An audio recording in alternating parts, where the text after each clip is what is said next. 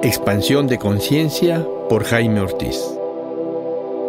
Te doy la bienvenida a este podcast, donde compartiré contigo tres caminos para expandir tu conciencia, que es lo mismo que caminos para tu autoconocimiento. Psicoterapia, meditación y plantas maestras son los caminos que te voy a ofrecer con respeto y amor.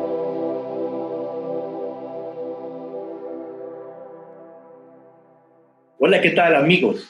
Bienvenidos a este episodio de Expansión Conciencia, en el que estaremos tratando el tema constelaciones familiares.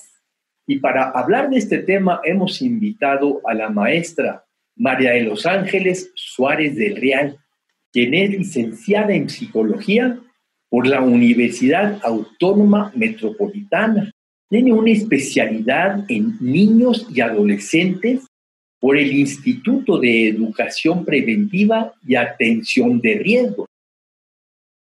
Tiene una especialidad en familias y pareja por el Instituto de Entrenamiento e Investigaciones en Psicoterapia. Es especialista en constelaciones familiares. Estudió un curso de lámpara de luz y lectura de aura en Aurasoma, México. Es máster en sistema de sanación MTSH.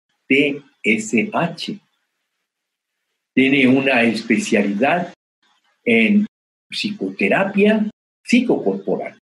Tiene estudios de herbolaria y auriculoterapia es sanadora a través de la técnica de cristales atlantes. Es también lectora de registros akáshicos. ¿Qué tal, María de los Ángeles? ¿Cómo estás? Hola, buen día, Jaime. Gracias por invitarme a tu programa Expansión de la Conciencia. Me siento muy honrada por ello. Muy bien. Vamos a empezar con nuestro tema, María de los Ángeles. Y si nos cuentas, ¿Qué son las constelaciones familiares?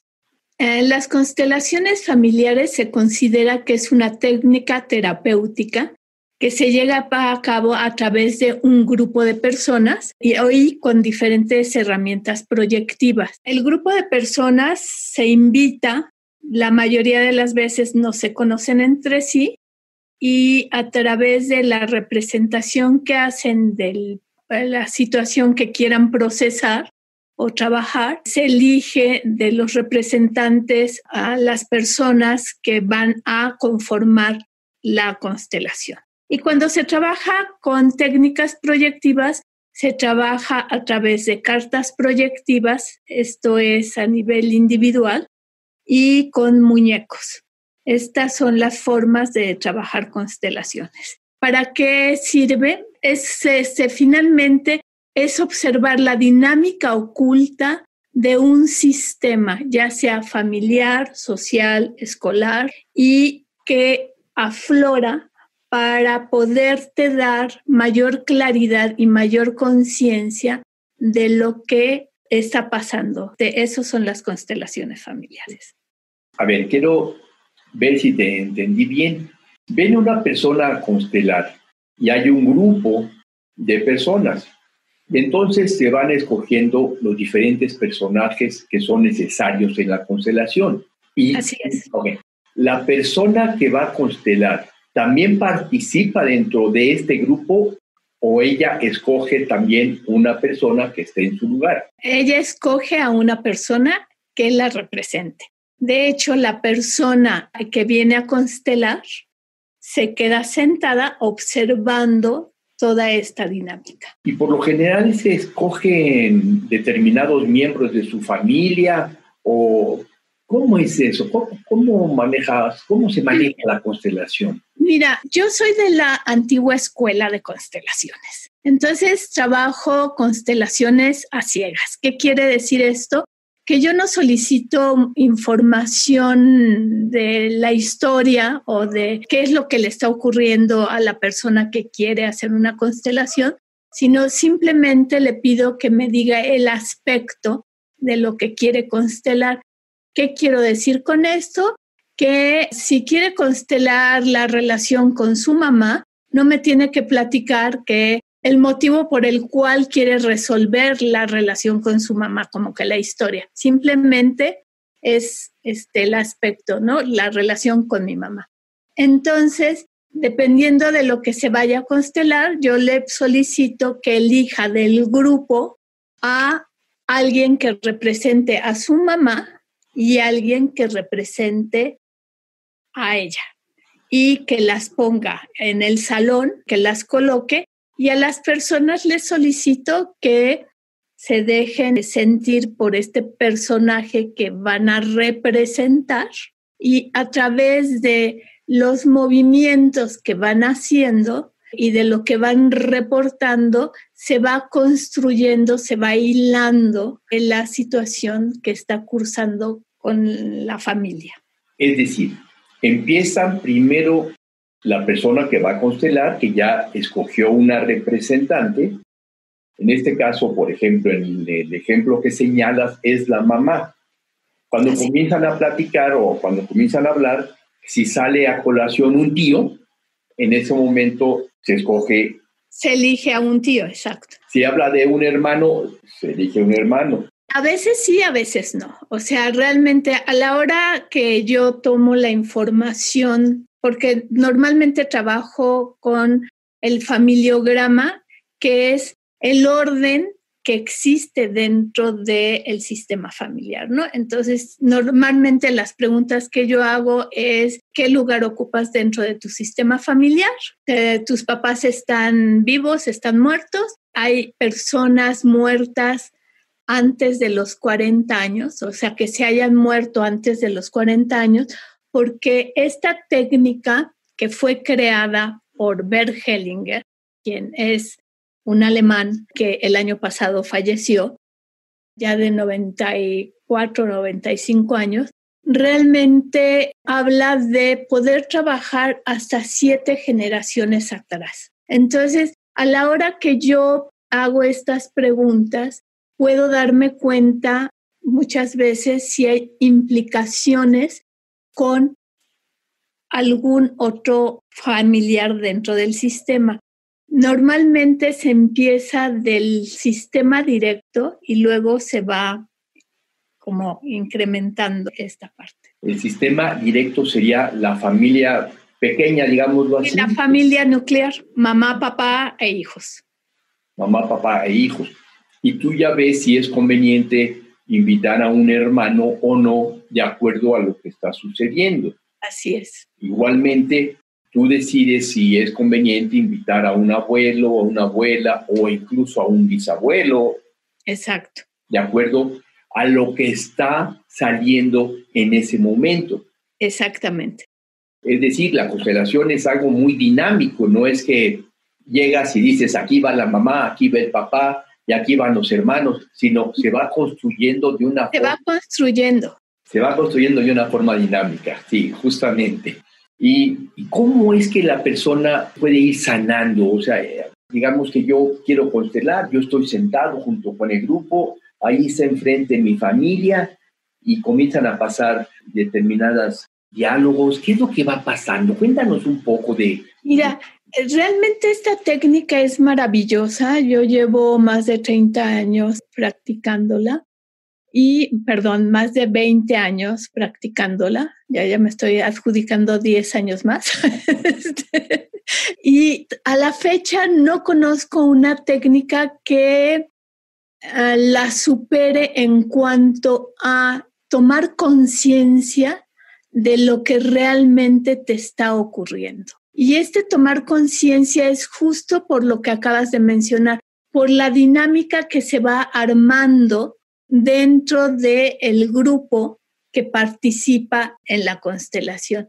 Y lo maravilloso es que aunque tú estés sentado observando la constelación de otra persona, lo que está ocurriendo en ese sistema familiar, algo es para ti como observador. Y entonces tú también estás sanando. Entonces, en un grupo, todos absolutamente todos, trabajan no solo su propia constelación, sino que a través de ser representantes o observadores están trabajando algo personal. Entonces, aquí es en donde podemos también observar la dinámica que surge en constelaciones que se llama una energía morfogénica o morfogenética, que hay una división entre estas dos, ¿no? Y realmente se sana todo el, grupo. Es decir, el participante o el constelador observa lo que está sucediendo en el centro del salón con los diferentes representantes de familiares y de ahí va tomando información que le ayudan en su propio crecimiento, en su propia expansión. Me queda muy claro. ¿Y cuántas personas se requiere que haya en un grupo pues para que no falten representantes de familiares importantes. Mira, aquí me voy a atrever a platicarte un poco cómo ha ido modificándose a través del tiempo esto. Al principio, este, más o menos eran entre 12 o 15 participantes los que se requerían.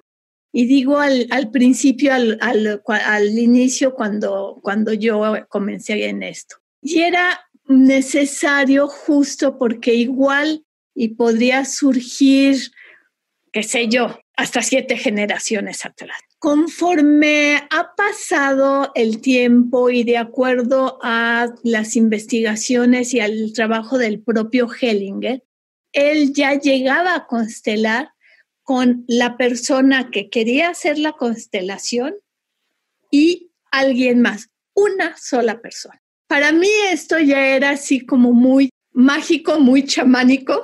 Y yo desde mi punto de vista muy personal y particular decía, ok, puedo entender porque soy psicóloga un poco la dinámica y porque he estudiado constelaciones. Sin embargo, como seres humanos necesitamos ver, necesitamos escuchar, necesitamos un poco más. Yo trabajo con mínimo seis personas. Hellinger hablaba de que la energía va muchísimo más rápido, cosa que es real. Cada vez la energía corre de una manera más rápido y muchas de las veces ya no es necesario escarbar tan atrás como para poder entender que existe algo sistémico de generaciones atrás. Cuando Hellinger decía que podía trabajar con una persona y otra, es decir, con dos.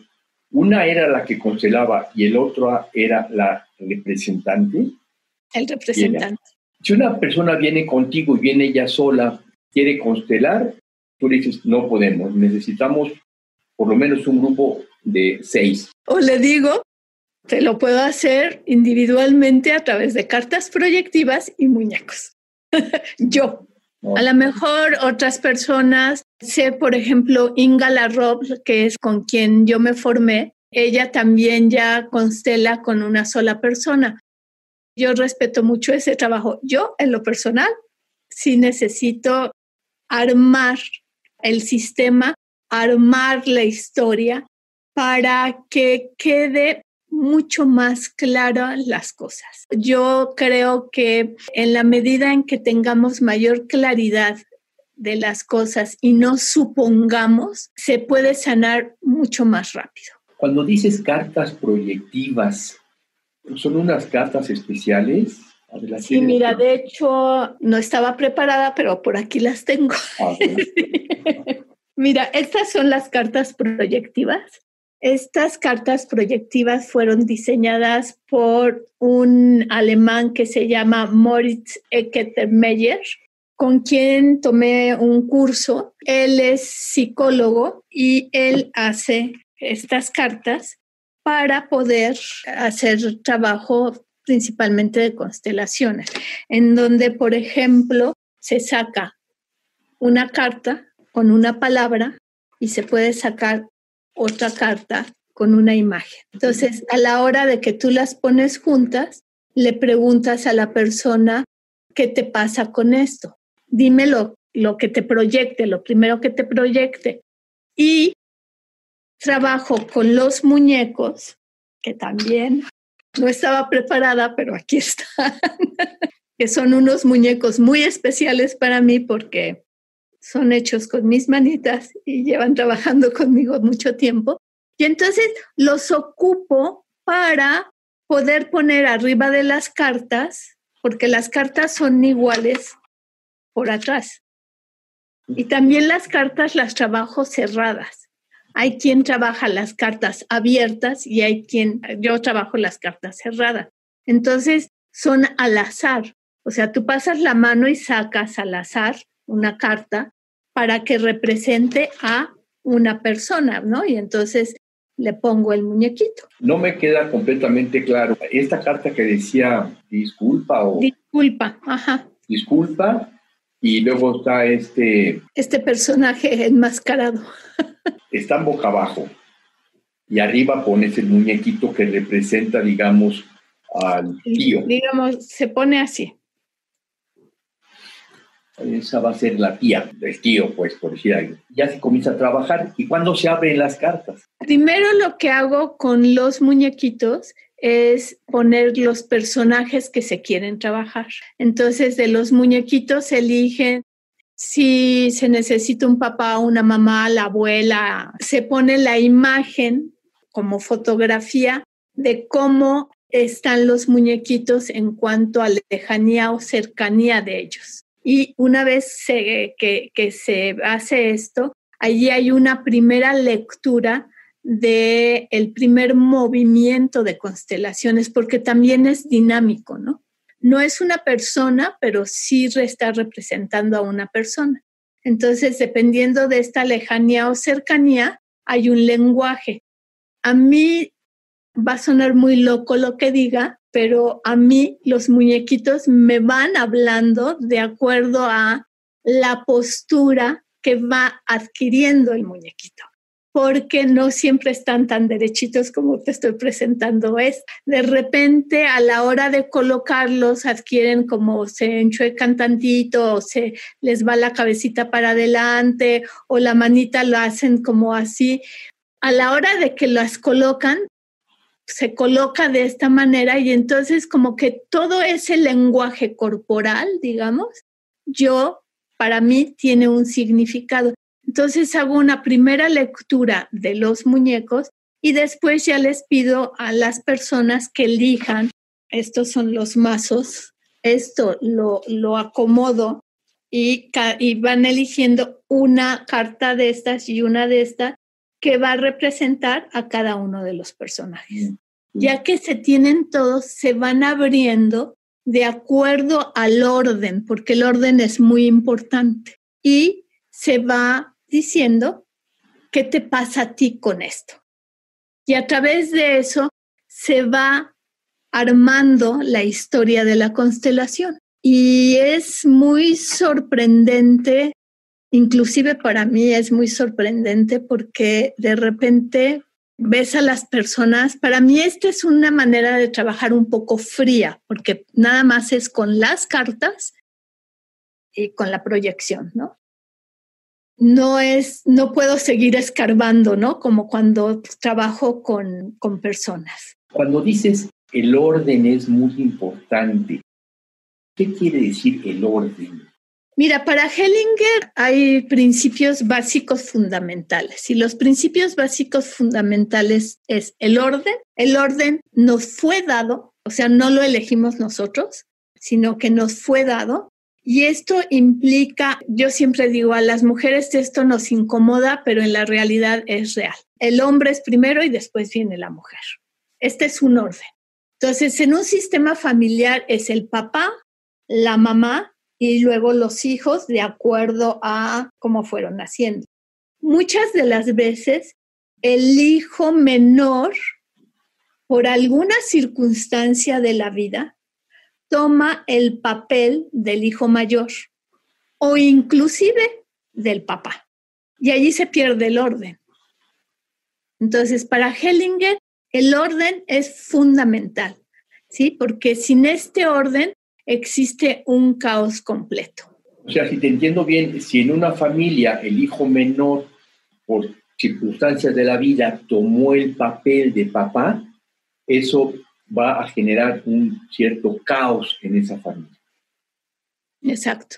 Y a través de las constelaciones se puede saber qué motivó a este hijo a tomar el papel del papá, él como para qué tomó ese, ese papel y restablecer el orden, reconocer a su padre como padre y después a los hermanos en el lugar que les corresponde.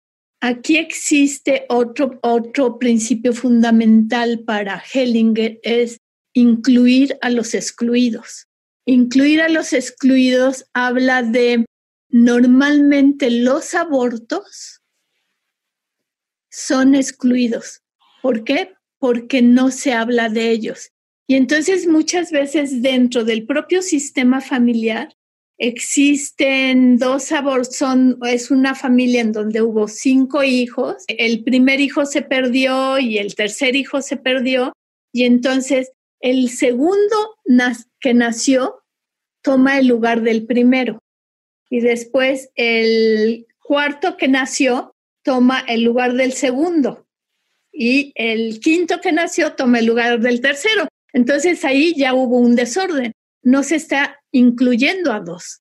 Y muchas veces Hellinger habla de que el alma inocente de un niño incluye al sistema familiar a los excluidos.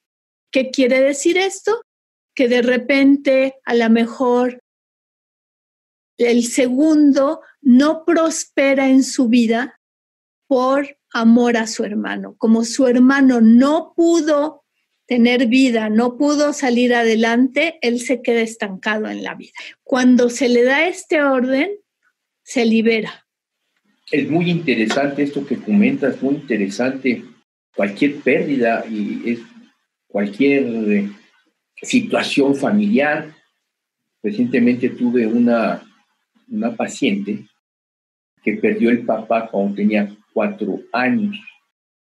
Su mamá primero tuvo una hija, luego se divorció, tuvo otro, otro matrimonio y nace esta, esta paciente y el papá muere, la señora se vuelve a casar y recientemente tiene una hija.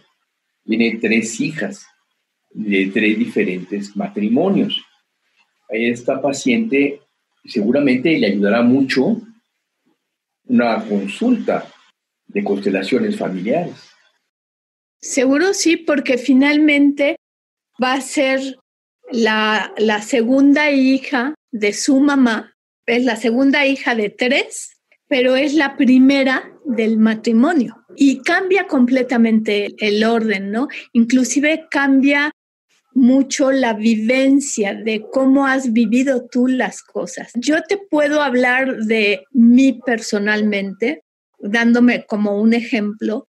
Yo entré a constelaciones porque estaba yo en proceso, me dijeron que fuera a constelar. Entonces, voy a constelar y resulta que en la constelación me entero, porque no lo sabía, que mi abuela materna era monja. Y entonces cuando, cuando la chica que estaba representando a, a mi abuela dice, es que yo me siento como una monja y yo me perdono, además resultaba que esta chica era una alumna mía, que lo que siempre pasa, nunca quieres tener a alguien conocido, ah, bueno, pues estaba una alumna mía.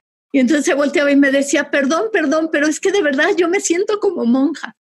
Y yo le decía, pues está bien, ¿no? O sea, no, no importa. Y finalmente yo no estaba enterada que mi mamá había sido una hija de una monja.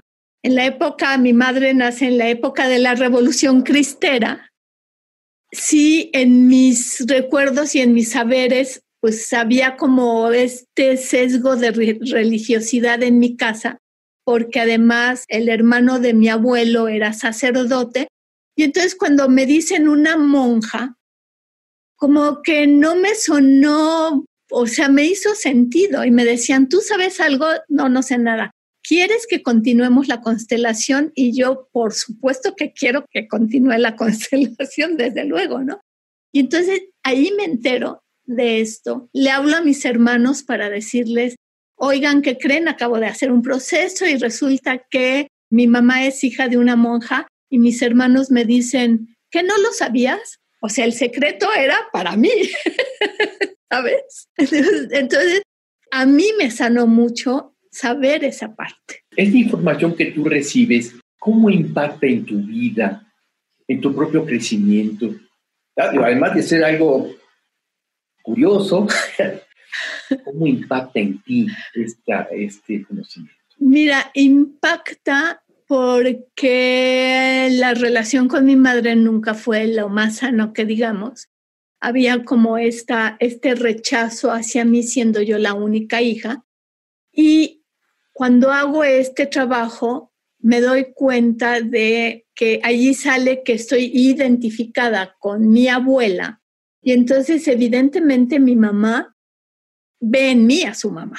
Y entonces, pues su mamá resultó ser pecadora porque fue monja, ¿no? Y la tuvo y además la abandonó porque se murió a los dos meses de que, de que nació ella. Y entonces ella lo vive como bebé, como un abandono.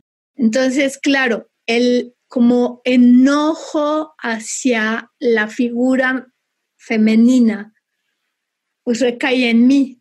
Y entonces cuando yo hago esta constelación digo, ah, mira, lo entiendo, por un lado. Y por otro lado, cuando era chiquita, como que de repente decía, quiero ser monja, o sea, pasó por mi mente el querer ser monja, y luego mucho más grande, de repente siempre decía, es que yo llevo dentro de mí una monja, sin tener idea o sea, eran pensamientos. Entonces, como que ahí se ve toda esta resonancia morfogénica que uno lo va entendiendo. Se te va aclarando, ¿no? Entonces, cuando tienes claro esto, ya puedes ser mucho más consciente y más compasivo con el otro. Entonces, allí sanas.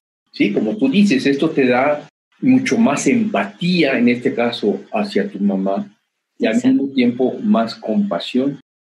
Cuando somos compasivos con nuestros padres, esto nos da una, una sanación, por decirlo así, de nuestra relación con ellos. Es muy interesante. Y dime, ahora que está la pandemia, ¿cómo le has hecho para trabajar con constelaciones? Pues prácticamente estoy haciendo constelaciones este, individuales a través de las cartas proyectivas y de los muñecos en Zoom, en donde hago circo, maroma y teatro. Creo que todavía me falta un poco más de tecnología en mis saberes, porque tengo que estar moviendo la computadora, pues para que las personas observen las cartas, para que a través de mi mano me digan, allí, allí quiero esa carta, ¿no? Quiero este muñequito, ha sido realmente cuando empezó este sexenio y la cuarta transformación, yo dije, voy a hacer de mi vida, de mi vida personal, una cuarta transformación. Y esto para mí ha sido mi cuarta transformación, entrarle a redes sociales, entrarle a nueva tecnología, aprender a utilizar nuevos aparatos, etcétera, para poder pues continuar con lo que te apasiona finalmente. O sea, doy terapia en línea, hago constelaciones individuales en línea, ¿no? Tengo terapia de grupo en línea, entonces como que al final de la historia continuamos así. Es lo que nos toca en este momento, ¿no? Y te quiero preguntar, ¿cuánto tiempo dura una, una sesión de constelación individual, digamos? Una persona que quiere constelar, ¿cuánto tiempo más o menos? Mira, yo doy dos horas aproximadamente, puede ser menos. Sin embargo, trabajo de acuerdo al tiempo que se requiere. Y lo mismo hago en constelaciones en grupo. Cada persona merece tener el tiempo que necesita para poder resolver y poder sanar lo que, lo que se requiere. Me, he dado cuenta que con dos horas es bastante holgado el tiempo para la constelación. Y sí ha sido de verdad así de mucha sorpresa, de mucho agradecimiento, porque creo que cada, en cada constelación existen bendiciones ocultas que en la vida cotidiana podíamos haber tenido muy de frente y que a través de esto nos damos cuenta. Perfecto, muy interesante, muy, muy interesante me parece todo este trabajo que haces. Ya vamos a terminar este episodio, pero antes te quiero preguntar algo que me comentabas, que también se pueden hacer constelaciones familiares para empresas. ¿Cómo es esto? Ya, sí, de hecho son constelaciones empresariales, no son familiares. No son familiares. aunque eh, resulta ser que sí tiene que ver con la familia, ¿no? Mira, cuando son constelaciones de empresas familiares, sí recae mucho en un orden y sí recae mucho en, en una práctica mucho más hacia la familia. Pero cuando son constelaciones empresariales, son constelaciones que te sirven como diagnóstico. Y es muy interesante realmente. Yo trabajé durante 11 años para una empresa de la General Motor, de su transporte se llamaba, en donde tuve la oportunidad de hacer varias constelaciones. Y era muy interesante ya que podíamos hacer un diagnóstico de cómo podíamos incidir más en el personal para que pudiera estar mucho más confortable y pudiera ocupar un buen lugar dentro de la empresa, como áreas de oportunidad se abrían para capacitación, etcétera. Entonces, realmente han sido este, como muy, muy afortunadas las empresas que han trabajado con constelaciones y no porque yo lo maneje. Recuerdo que estaba, yo trabajaba con un grupo de personas y en una ocasión hicimos una constelación para el grupo alfa, para Sigma, que son productos alimenticios. Y trabajamos con las marcas de los productos. Fue verdaderamente maravilloso el trabajo porque eran carnes frías, ¿no? Entonces elegíamos a las carnes frías, a Food, a Swam, a todas las carnes frías, ¿no? Parma, todo lo que hay. Y familias de diferentes clases sociales para saber más o menos el impacto que iban teniendo con la marca, ¿no? Y verdaderamente era sorpresivo lo que salía, por un lado, porque, porque la gente ¿no? que estaba participando en las constelaciones, pues no sabía ni siquiera que eran carnes frías, ni que eran productos alimenticios, ni nada. Simplemente nosotros éramos los que sabíamos las marcas y simplemente era como poner eh, a través de, del movimiento de las personas y lo que iban sintiendo, se iba sacando toda la conclusión de cómo lanzar, cómo acomodar en los anaqueles, en los súperes, en los productos, etcétera. Fue una experiencia verdaderamente maravillosa. Y me imagino, qué cosa interesante es como un gran descubrimiento, como algo mágico, mágico. Exacto. Y creo que podríamos hablar mucho más de las constelaciones familiares en otro episodio, María de los Ángeles.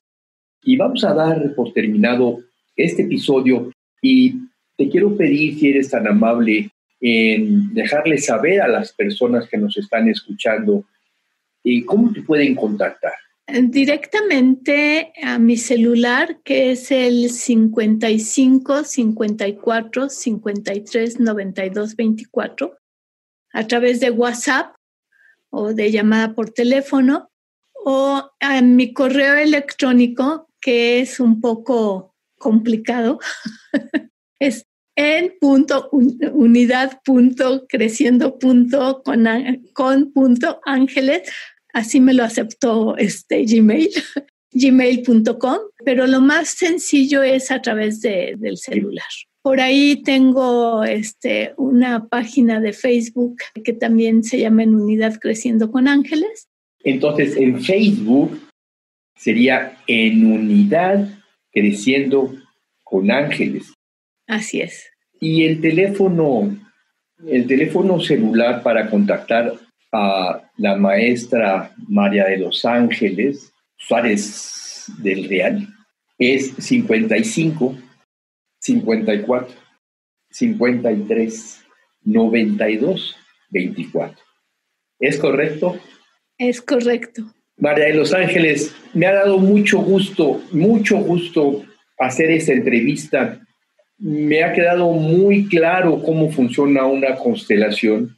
Me dieron ganas de llamarte para hacer una y te voy a llamar, te voy a llamar para hacer una constelación personal. He participado en algunas, hace mucho tiempo participé en algunas constelaciones, pero ya hace más de 20 años, 15 años, y me llama mucho la atención esto que has comentado y estoy seguro que será de mucha utilidad para mí. Muchas, muchas gracias. Y bueno, y yo invito a todos los que están, a las personas que nos están escuchando, a que contacten a María de los Ángeles o alguna otra terapeuta de constelaciones porque será de mucha utilidad para su crecimiento.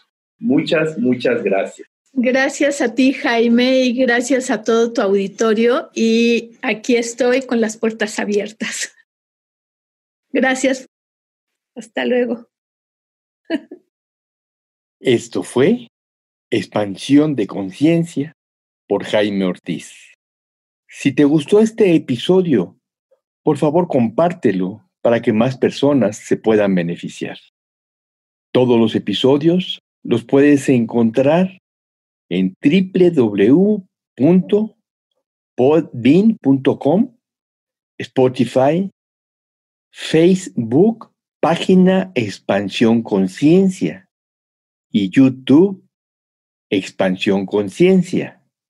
Por favor, escribe conciencia con SC para que puedas ingresar a nuestro canal. A través del WhatsApp 56 18 54 63 63 me puedes hacer alguna pregunta o comentario o bien hacer una cita de integración terapéutica.